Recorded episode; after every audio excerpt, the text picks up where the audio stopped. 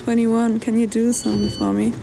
Ähm, und das ist halt alles irgendwie sehr witzig, aber ich glaube, es ist eigentlich schon vibey. Ja.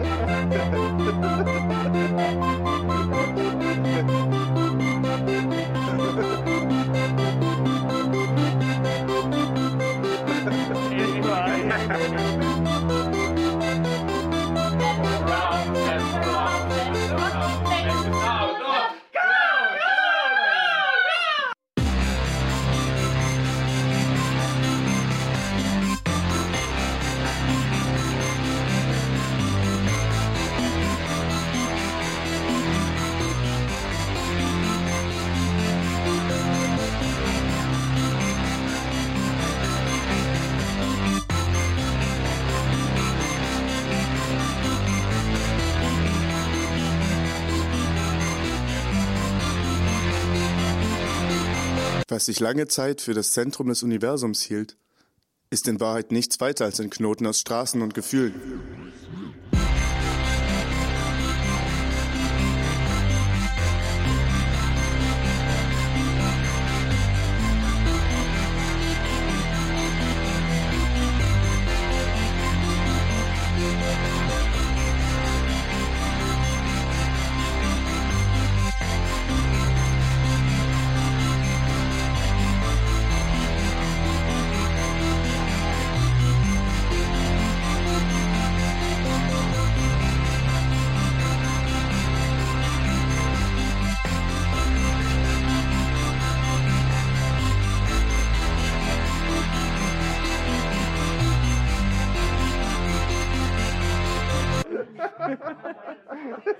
Nicht mehr getraut.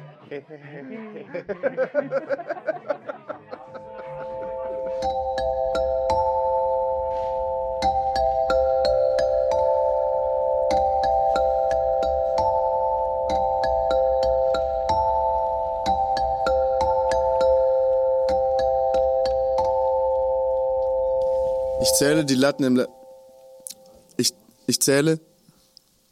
Ich zähle die Rat. Ich zähle. Ich zähle die Latten im Lattenrost über mir. Das beruhigt. Jeden einzelnen Tropfen meiner durchgeschwitzten Trainingsunterwäsche spüre ich auf meiner Haut. Darunter den Trainingsanzug, das Laken und die Matratze und darunter den Rost und den Holzrahmen des Doppelstockbettes sowie den Boden, Wände und Decken unseres Gemeinschaftszimmers, in dem es steht und ich liege. Natürlich die von der frühen Nachmittagssonne warme Luft dazwischen, aber am stärksten fühlt sich die Präsenz von Julie Holle und Vanessa an. Das dröhnende Echo von Professor Gorganis sanfter Stimme ist in meinem Kopf. Ihr müsst zu einer Kette werden. Wir müssen uns zusammenschweißen. Jede Trainingsgruppe in ihrem Vierbettzimmer, davon vier in jedem Gemeinschaftshaus, davon vier pro Wohnparzelle, davon vier auf dem Campus, eine für jeden Jahrgang, macht insgesamt 255 und mich, die aufeinander angewiesen sind, wenn sie die Ausbildung überstehen wollen. Mir läuft der Schweiß bei dem Gedanken, dass wir für die Dauer unserer Zeit auf dem Campus eine Gemeinschaft bilden. Ich zähle ich ich ich zähle die Latten im Lattenrost über mir. Hier bin ich. Mein Körper und mein Geist gehören der Akademie. In unserem ersten Monat habe ich gelernt, wie ich meine Hirnströme manipulieren kann. Zum Beispiel so, dass sich die Zahl, auf die ich komme, wenn ich mit den Latten fertig bin, am Ende der Zählung augenblicklich wieder löscht. Auf diese Art und Weise wird es mir nicht langweilig und ich muss mich nicht mit den anderen im Zimmer unterhalten, obwohl ich gerne würde, aber dafür muss ich jedes Mal tief in mir schöpfen. Und das kann ich gerade nicht. Denn ich zähle die Latten im Lattenrost über mir. Jedes Mal, wenn ich mich manipuliere, zerrt es an meiner Kopfhaut. Das Augenlid flattern unterdrücke ich, das sieht scheiße aus, ist mir bewusst geworden. Professor Gorgani hat während des Trainings gespürt, dass ich mich deswegen zurückhalte und mir während einer kurzen Pause gezeigt, wie das geht, das Flattern zu unterdrücken. Der Morgen begann mit vier Stunden Training bei Professor Gorgani. Ich fühle mich völlig zerschlagen, aber auch stark. Und ich weiß dennoch nicht, wie ich es bis zum Abend. Auch so lesen, ja? Einmal Du durch. sollst- du sollst das jetzt Oh einfach mein so Gott. okay. Krieg ich hin. Gut. Ähm, Nicht sehen. Wir sitzen uns jedenfalls stundenlang in den Haaren, oben unten, blicken einander in die Pupillen, rühren Fernseher zum bewegten Seelenbild. Irgendwas suchen wir, ich komme nicht dahinter. Wir, das sind gerade Vincent und ich, kurios wie die Dinge sich drehen. Meine Augen machen Bling Bling, seine machen Kling Klang zurück. Er sagt, es ist, als würden wir uns ewig kennen. Ich denke, das stimmt so nicht ganz, nicke. Liebst du mich? fragt er, wie alle vor ihm. Ich schließe die Augen, atme. Als Kind bin ich auf den Satz mit den viereckigen Augen hereingefallen, weil ich verbergen wollte, wie viel Ariel ich gesehen hatte, kniff ich die Lider zu, dann kam die Mutterhand, Augen und Muttermund weit aufgerissen zum Schrei. Heute frage ich mich, wie ich es da durchgeschafft habe. Zusammengeballt der Körper, über meinen Ohren die Handflächen muschelartig gepresst, wie um das Meeresrauschen zu hören, weniger zu sehen, Sinne konkurrieren. Die geschlossenen Augen entlarvten die frühe Lüge. Als ich die Augen wieder öffne, ist Vincent rangerückt. Er betrachtet intensiv meinen Lidschatten, meine Muttermale. Manche Tiere fühlen sich bedroht, wenn man ihnen direkt in die Augen schaut. Das macht sie aggressiv, sage ich. Ich starre auf diesen zärtlichen Keim in mir für ihn, als würde ich mit meiner Aufmerksamkeit Lichtbündeln in der Wüste auf trockenes Holz richten. Ich sage, Goggle heißt gucken. Das muss er nachschauen, sagt er und googelt. Ich denke daran, dass man aus dem Wort doof einen dämlich dreinschauenden Glatzkopf zeichnen kann, indem man die Enden von D und F rundherum verbindet. Vincent beginnt mit seinen Fingerspitzen meinen Körper nach Muttermalen abzusuchen. Jedes Mal klickt er drauf und sagt Ding, Ding, Ding. Als er auf dem Rücken angekommen ist, werden seine Bewegungen gröber. Er gräbt seine Finger in mein Fleisch. Fleischwolf denke ich und die Gedanken verschwimmen. Natur ließ dunkle Mahnmale wachsen, hinten Augen haben. Jetzt weißt du why, denke ich mir. Bucklige Fühler. Mein Vater sagte, Muttermale sind Einschusslöcher früherer Tode. Vincent schießt. Er dreht, er dreht meinen dumpfen Leib. Ich kenne einen Trick, den hat mir ein Lehrer beigebracht, einen tiefen Augenblick zu simulieren. Statt in die Augen des Gegenübers auf seine Nasenwurzel schauen, macht den Eindruck, standhalten zu können. Vincent stockt. Schielst du, sagt er, legt den Kopf schief, als würde er sich interessieren und pumpt kräftig weiter. Er hält es für Lust. Ich vermerke, für den Trick braucht es ein wenig Abstand zum Objekt. Später versuche ich die Größe meiner Pupillen in seinen Pupillen zu erkennen. Ich will wissen, ob ich ihn mag. Bei Wut werden meine Augen schattig, weil mehr Blut hineingepumpt wird. Ah, scheiße. Ist das schlimm? Das kann ich alles Okay, ah, okay, gut, das ist gut zu wissen. Okay, ähm, bei Wut werden Augen schattig, weil mehr Blut hineingepumpt wird. Bei Liebe weiten sich die Pupillen, auch ein Eindruck von Dunkelheit. Eigentlich liegt ein Adergeflecht über allem, was wir sehen. Weil es aber immer da ist, ist es unsichtbar. Auch Sterne verschwinden, nimmt man sie zu sehr in den Blick. Ein XX im Augenblick bedeutet, man ist tot oder man ist Clown, denke ich. Ich erkenne natürlich gar nichts in ihm. Erzähl mir was übers Sehen, Vincent, sage ich. Seine Augen kommen mir wie zwei Türspione vor. Der Mensch dahinter seltsam gekrümmt, faule Proportionen, der Kopf aufgeblasen. Man muss sich still verhalten. Der andere scheint weit entfernt, es drängt nur eine Schicht. Vincent googelt was mit Augen. Er scrollt einen Artikel über Reptiloide. Die Bilder machen mir Angst. Er liest Foreneinträge über den bösen Blick. Ein Abspann wie im Kino. Ich komme in einen traumähnlichen Zustand. Ich gehe an einem bettelnden. Ich komme in einen traumähnlichen Zustand. Ich gehe an einem bettelnden Menschen vorbei, ohne was zu geben und habe wie immer in dieser Situation das Gefühl, mir den Jinx eingefangen zu haben, der mich über kurz oder lang in den gleichen Bermuda-Sog hinabzieht, in dem der frierende Junkie hängt. Als mir die Augen aufflackern, sehe ich stroboskopartige Bilder folgen, die zeigen, dass Vincent von meinem Laptop masturbiert. Er hält den Sticker von. Haha. Okay. Als mir die Augen aufflackern, sehe ich stroboskopartige Bilder folgen, die zeigen, dass Vincent von meinem Laptop masturbiert. Er hat den Sticker vor der Kamera entfernt. Er mag das Gefühl, dabei beobachtet zu werden. Als er mein Bewusstsein bemerkt, schließt er das Fenster und sagt, er hat etwas Interessantes herausgefunden. Das wird dir gefallen, sagt er. Später klicken wir irgendwelche Videos, ein TED-Talk darüber, wie KIs Kindersendungen programmieren mit Algorithmus und am Ende zagte Gliedmaßen und Monsterfratzen unter Ausübung von Flickbewegung bekannte Kinderlieder singen. Lustige Katzenvideos, random acts of kindness that will make you cry. Wir gucken zu, wie andere Leute zu Tycoon spielen und wie Videospielfiguren sich prügeln. Wir gucken Earthlings und essen vegane Chips dazu. Als du wegschaust. Ah, fuck.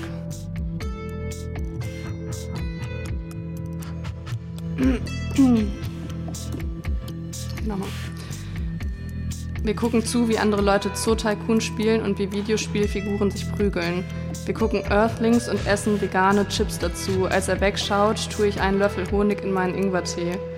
Dann gucken wir noch eine Naturdoku. Das Wort Balz triggert uns. Von Moschok. Ah, fuck it. Okay. Das Wort Balz triggert uns. Von Moschusochsen sollte man sich fernhalten, besonders wenn sie Junge haben. Sie töten dich. Dann gucken wir Nachrichten. Plötzlich habe ich Angst vor Wasser oder Feuer direkt vor meinem Fenster. Es ist unwahrscheinlich, dass jetzt etwas passiert, sagst du. Fuck, das ist ja du. Okay. Muss das dann eher ändern, ne? Ja. Okay. Dann gucken wir Nachrichten. Plötzlich habe ich Angst vor Wasser oder Feuer direkt vor meinem Fenster. Es ist unwahrscheinlich, dass jetzt etwas passiert, sagt er mehr zu sich als zu mir. Es ist aber auch unwahrscheinlich, dass überhaupt etwas ist, sage ich dann. Ich habe mal irgendwo gelesen, wir leben mit höherer Wahrscheinlichkeit in einer Simulation als dass wir es nicht tun. Er googelt, leben wir in einer Simulation. Als Vincent weg ist, melde ich mich bei einem Kleinanzeigenportal an, um in meinem als Vincent weg ist, melde ich mich bei einem Kleinanzeigenportal an. Um in meinen Account zu kommen, muss ich ankreuzen, dass ich kein Roboter bin. Zum Beweis muss ich Bilder auswählen, auf denen Treppenstufen zu sehen sind. Ich fehle. Dann soll ich Ampeln bestimmen. Drei verpasste Anrufe in Abwesenheit. Ich frage mich, ob ich wirklich kein Frage mich, ob ich wirklich kein Frage mich, ob ich wirklich kein Frage mich, ob ich wirklich kein Frage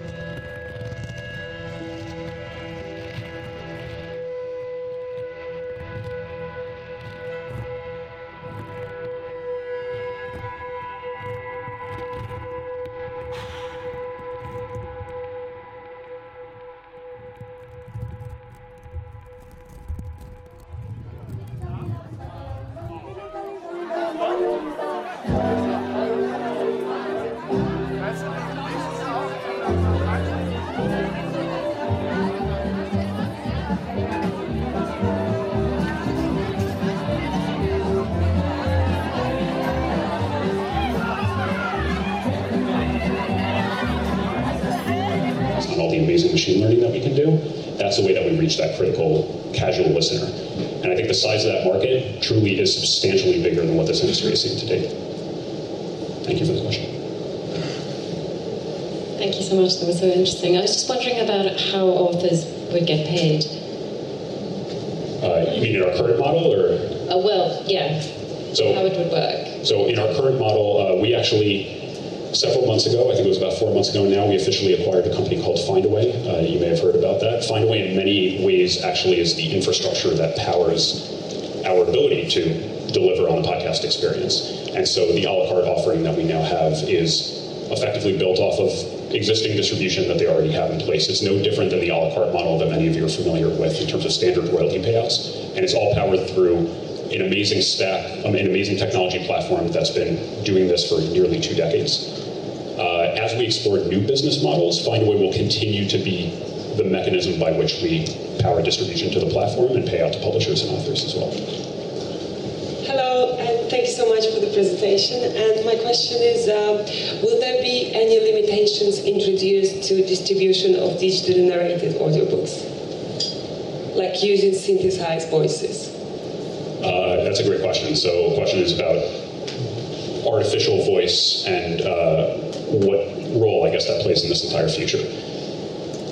The way that I think about synthetic voice is it's a supplementary opportunity to the business that you all are currently building. I think there's a lot of opportunity, particularly in reaching parts of the world maybe where there isn't as much supply or reaching audiences that can't otherwise be reached to supplement the existing business. But that being said, I do want to uh, address any concerns that people have when they look at a tech company like Spotify entering the space and saying, what are you going to do when it comes to synthetic voice? The reality is, our corporate mission is to allow creators to live off their art. I don't know how we would be able to do that if we weren't partnering with all of you and building this industry in a way that actually allowed you to grow and to flourish. I think synthetic voice is a way to amplify that growth and accelerate that growth, but I don't want to do it at the expense of working with all of you to make sure that your businesses grow and thrive. Thank you for the question.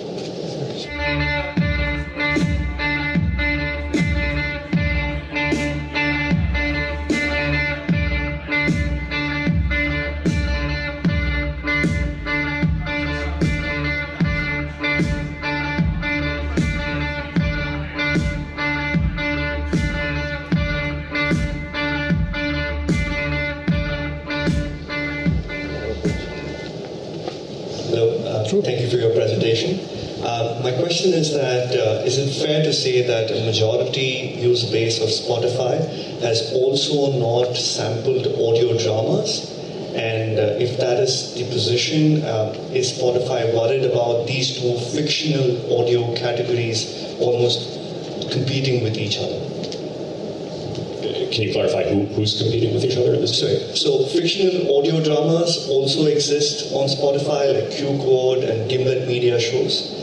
So my first question is: uh, Is that uh, is it also fair to say that the majority of the user base has not sampled these fictional audio dramas? And regardless of whether they have or they haven't, is Spotify worried about these two categories, audiobooks, which are typically a little more long form and audio dramas, which are a little on the shorter side, competing with each other? I, I, so I can generalize your question even further and say, do we believe that there's going to be cannibalization of the existing podcast experience with the audiobook experience that we build, or vice versa? I, I think, first of all, over the course of the next few years, as we have already seen over the last few years, the lines between these different formats are going to get blurrier. I think we've all seen it, and it's going to happen even more because as you start becoming a world where all audio is able to get created in a very flexible way and monetized in a flexible way. What's a podcast that's monetized a la carte versus an audiobook that's monetized a la carte? It's unclear, and I don't know what direction that's going to take in the future. What we have found, though, when we introduce podcasts, for example, on the platform, is that overwhelmingly the consumption actually was net new. It was it was new uh, consumption that actually increased the aggregate consumption on the platform. Users that consume music and podcasts on Spotify consume more audio on average than users who just listen to music. And so it is early days, but I truly believe that this will be additive to the consumption experience and it won't be uh, cannibalizing. Thank you for the question.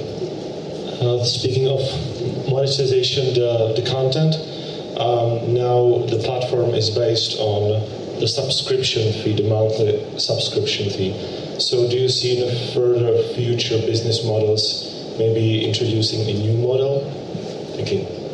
So uh, we get that question a lot, whether or not we'll be introducing subscriptions to audiobooks in the future. It is a model that we're exploring, and as I mentioned, we are exploring lots of business models. Uh, ultimately, the way that I think about it is how do we reach that casual audience that I mentioned and truly unlock behaviors? And I think in order to do that, we're going to need to innovate on business model and on format and on discovery in a variety of different ways. Because the casual listener, even though I want to reach the casual listener, there is not just one casual listener. There are many different needs. They all have different expectations, different places that they're coming from, different reasons they're searching for content.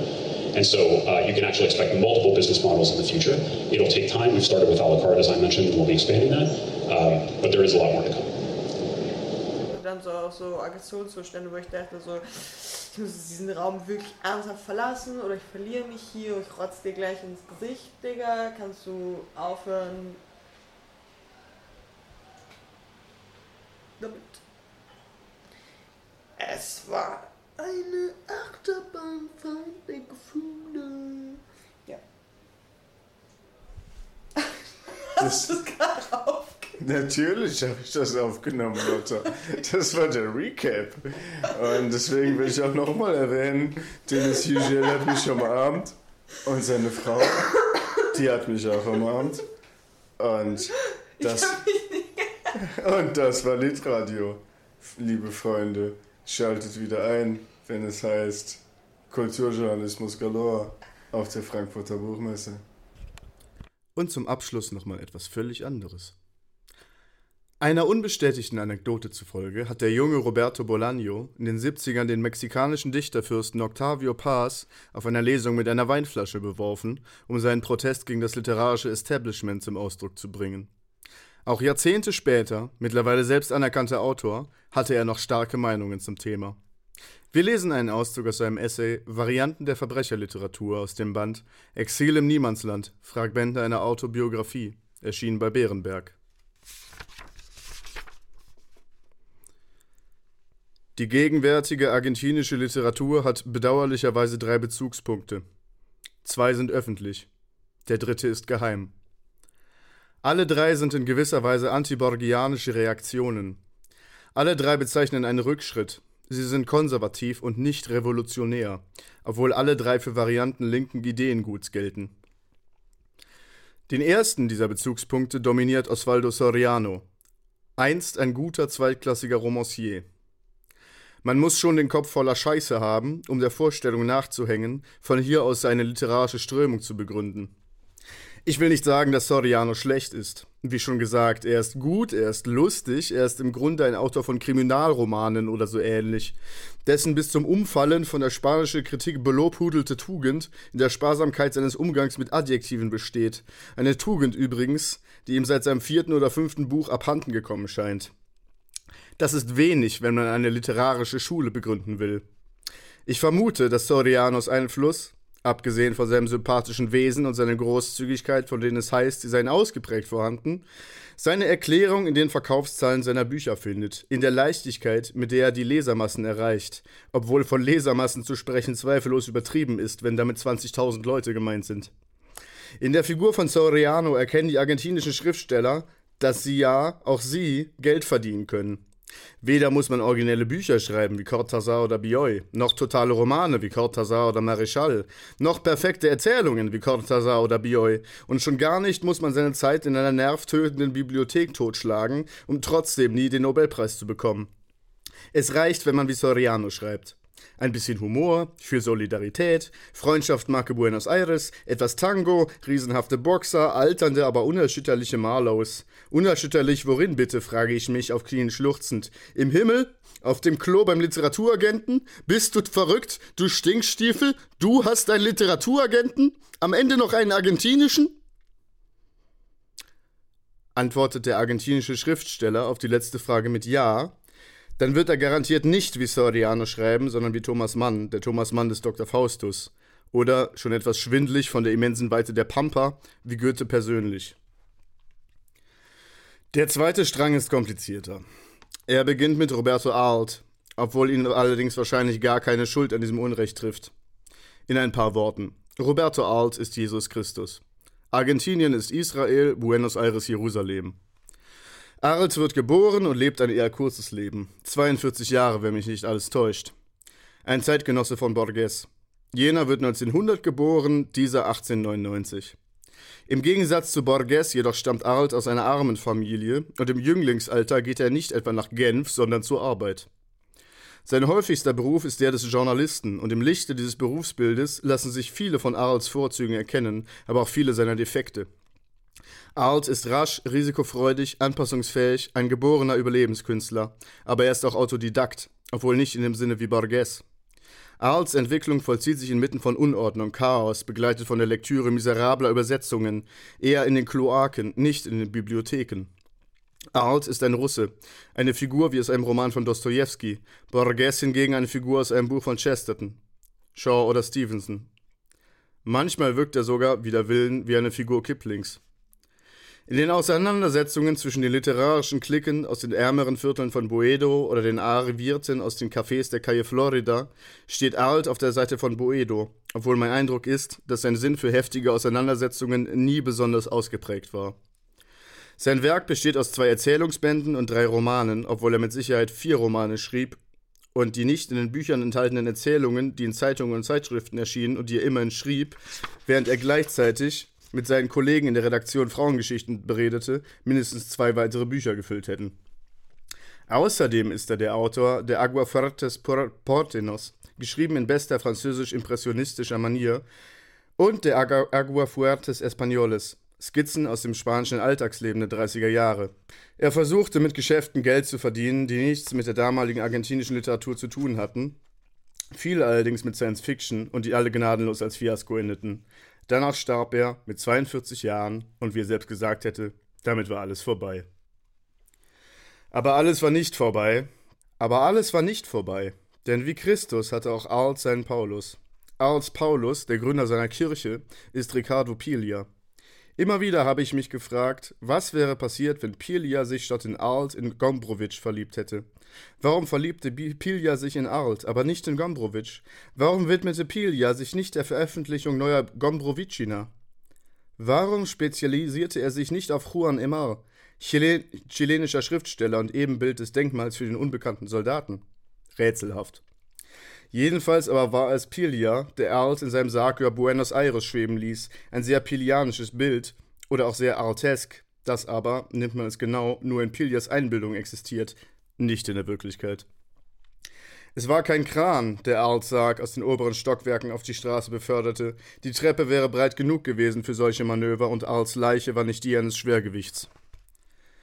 Damit will ich nicht sagen, dass Alt ein schlechter Schriftsteller war, ganz im Gegenteil. Er ist hervorragend und für Piglia gilt dasselbe.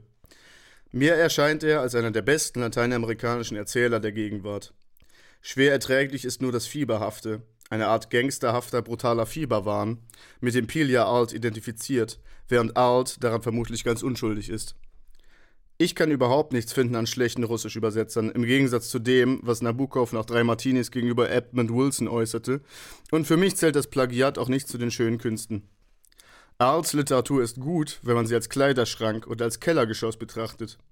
Als Beiwerk im vornehmen Wohnzimmer wirkt sie wie ein makabrer Witz. Als Küchenutensil betrachtet werden Vergiftungen nicht ausbleiben. Als Toilettenutensil verursacht sie Krätze. Als Teil einer Bibliothek ist sie ein Garant für die Zerstörung der Literatur. Oder, was dasselbe ist, Verbrecherliteratur muss sein. Aber wenn es nichts anderes mehr gibt, ist es das Ende der Literatur. Genau wie im Fall der solipsistischen Literatur, die in Europa so sehr in Mode gekommen ist, heute, wo sich der junge Henry James dort wieder häuslich eingerichtet zu haben scheint. Eine Literatur des Ichs, der extremen Subjektivität muss und soll es natürlich geben. Aber wenn es ausschließlich nur noch solipsistische Literaten gäbe, würde sich die Literatur in eine Art obligatorischen Kriegsdienst zugunsten von lauter Mini-Ichs verwandeln oder in einen Strom von Autobiografien, Memoirenwerken, persönlichen Tagebüchern, der ganz schnell zur Kloake würde, und die Literatur würde auch in diesem Fall aufhören zu existieren. Wen zum Teufel interessieren die sentimentalen Irrungen und Wirrungen eines Professors?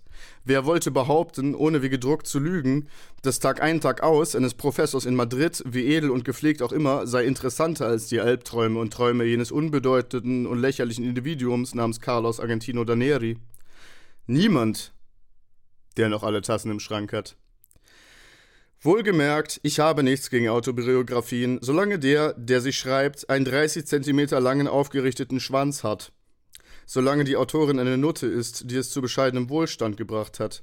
Solange der Hersteller eines solchen Artefakts ein einzigartiges Leben gelebt hat. Ansonsten bleibt mir nur zu sagen, dass ich den schweren Jungs der schlimmen Literatur gegenüber den Solipsisten den Vorzug gebe, aber nur als dem kleineren Übel. Die dritte Linie.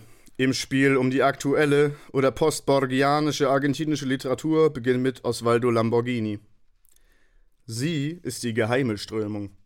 So geheim wie Lamborghinis Leben, der 1985 in Barcelona starb, wenn ich mich recht erinnere, und der als seinen liebsten literarischen Nachlassverwalter Cesare Aira hinterließ, was ungefähr auf das gleiche hinausläuft, als wenn eine Ratte einen hungrigen Kater zu ihrem Nachlassverwalter bestimmt. Wenn Arlt, der beste der drei, im Haus, welches die argentinische Literatur darstellt, der Keller ist und Soriano eine Vase im Gästezimmer, dann ist Lamborghini eine Schachtel in einem Dachbodenregal. Eine kleine, staubbedeckte Pappschachtel. Wenn freilich jemand sie aufmacht, so wird er darin die Hölle finden. Ich bitte um Entschuldigung, dass ich so melodramatisch werden muss. Mit Lamborghinis Werk passiert mir immer wieder das Gleiche. Es lässt sich nicht beschreiben, ohne dass man ins Kolossale verfällt. Das Wort Grausamkeit passt in diesem Zusammenhang wie ein gut sitzender Handschuh. Härte auch, vor allem aber Grausamkeit. Uneingeweihte Leser mögen darin sadomasochistische Spielereien entdecken, die eher zu jenen Literaturzirkeln passen, die wohlmeinende pädagogische Seelen in den Irrenhäusern etablieren. Möglich, aber das wäre ein Kurzschluss. Lamborghini ist seinen Jüngern immer zwei Schritte voraus oder hinterher. Merkwürdig, heute über Lamborghini nachzudenken. Er starb mit 45 Jahren, ich bin also heute vier Jahre älter.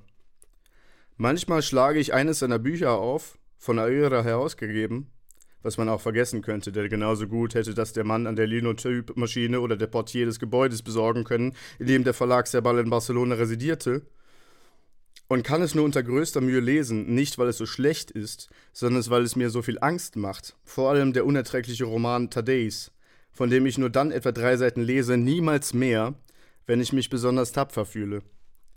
Von wenigen Büchern kann ich sagen, dass sie nach Blut riechen, nach offenliegenden Eingeweiden, nach Körperflüssigkeiten, nach gnadenlosen Handlungen.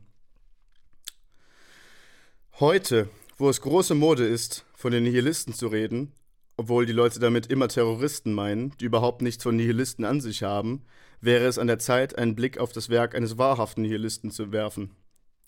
Lamborghinis Problem ist es, dass er sich in seiner Berufswahl geirrt hat. Er wäre besser ein bezahlter Killer geworden, Stricher oder Totengräber, weniger komplizierte Unternehmungen als die beabsichtigte, beabsichtigte Zerstörung der Literatur. Bei der Literatur handelt es sich um eine gepanzerte Maschine. Sie kümmert sich nicht um die Schriftsteller. Manchmal weiß sie nicht einmal, dass sie überhaupt existiert. Ihr Feind ist ein anderer, viel größerer, mächtigerer, aber am Ende wird sie auch den besiegen. Das, ist, das aber ist eine andere Geschichte. Lamborghinis Freunde sind dazu verdammt, ihn bis zum Erbrechen nachzuahmen, und vielleicht hätte Lamborghini seine Freude daran gehabt, sie kotzen zu sehen. Außerdem sind sie dazu verdammt, schlecht, miserabel zu schreiben, mit Ausnahme von Aira, der eine eintönige Prosa beibehalten hat, die sich manchmal, wenn er Lamborghini treu ist, in beachtlichen Werken niederschlägt, wie der Erzählung Cecil Taylor oder der Novelle Como mi hieße Monja die aber in ihrer neo-avantgardistischen und vollkommen unkritischen Suada à la Raymond Russell in den meisten Fällen einfach nur langweilig ist. Eine Prosa, die sich in den Schwanz beißt, ohne Auflösung, ohne Kontinuität. Ihre unkritische Haltung übersetzt sich mehr oder weniger in die Akzeptanz jenes tropischen Klischees des professionellen lateinamerikanischen Schriftstellers, der stets ein Lob für den parat hat, der ihn darum bittet. Von diesen drei Strömungen den lebendigsten Strömungen der argentinischen Literatur, den drei Varianten der schlimmen Literatur, wird, wie ich fürchte, jener als Sieger hervorgehen, die es am besten versteht. Der sentimentalen Kanaille, wie Borges es genannt hat, nach dem Mund zu reden. Die sentimentale Kanaille, das ist nicht länger die Rechte, im Wesentlichen, weil die Rechte sich mit Werbung beschäftigt, mit Kokain, der Verwaltung des Hungers der anderen und ihrer eigenen, mal mehr, mal weniger eingefrorenen Vermögensbestände und im Übrigen dem literarischen Analphabetismus frönt. Oder sich damit begnügt, Verse aus dem Martin Fierro herunterzubeten, sondern die Linke. Und was sie von ihren Intellektuellen erwartet, ist die eintönige Leier, dasselbe, was sie von ihren Herren erntet. Heiliger Soriano, vergib uns, denn dein ist das Reich. Alt und Pilia sind Punkt und Absatz. Eine sentimentale Beziehung. Lassen wir sie am besten in Ruhe. Beide, Alt ganz zweifellos, sind ein bedeutender Teil der argentinischen und lateinamerikanischen Literatur. Ihr Schicksal ist es, einsam durch eine von Geistern bevölkerte Pampa zu reiten. Wenigstens trifft man dort keine literarischen Schulen. Zusatz: einfach mal wieder Borges lesen. Radiokneipe. Passt auf euch auf. Ja.